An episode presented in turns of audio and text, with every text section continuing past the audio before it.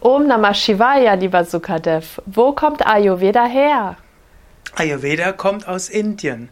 In uralten Zeiten, vor vielen tausend Jahren, haben sich die großen Rishis mit Gesundheit beschäftigt und haben dabei Ayurveda entwickelt.